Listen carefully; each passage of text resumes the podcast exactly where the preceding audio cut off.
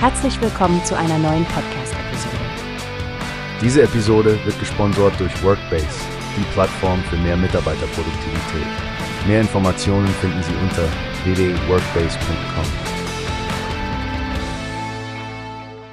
Hey Stephanie, hast du schon von der neuesten Entwicklung bezüglich des EU-Lieferkettengesetzes gehört?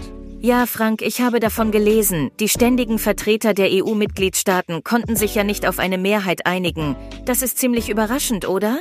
Absolut, Stephanie. Der Zentralverband Deutsches Baugewerbe scheint ja auch richtig erleichtert zu sein. Ihr Hauptgeschäftsführer, Felix Paklepper, sieht das Ganze als ein positives Zeichen gegen die Bürokratie. Richtig, Frank.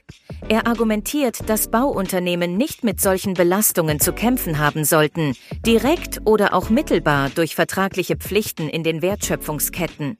Es scheint, als ob die Branche wirklich denkt, dass dieser Schritt der EU sie vor überzogenen Belastungen verschont.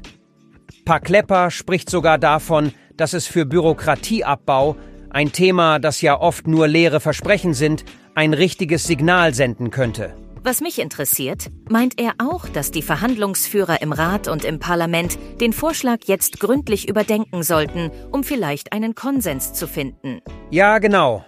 Er fordert, dass sie dieses Ergebnis ernst nehmen und es zum Anstoß für weitergehende Änderungen machen.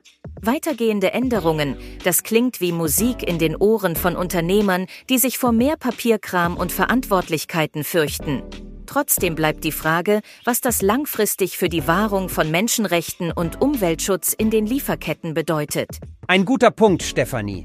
Es ist ein Balanceakt, keine Frage. Und es wird interessant zu sehen sein, wie dieser Konflikt zwischen wirtschaftlichen Interessen und ethisch-ökologischen Notwendigkeiten zukünftig gelöst werden wird. Absolut, Frank. Wir sollten das Thema im Auge behalten und sehen, wie sich das weiterentwickelt. Vielleicht wird es im nächsten EU-Treffen mehr Klarheit geben.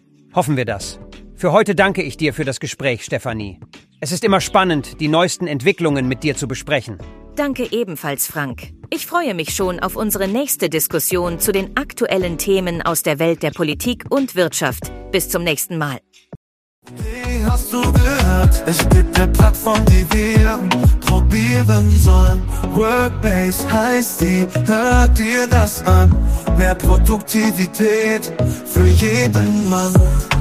Werbung dieser Podcast wird gesponsert von Workbase. Mehr Mitarbeiterproduktivität, hört euch das an. Auf www.workbase.com findest du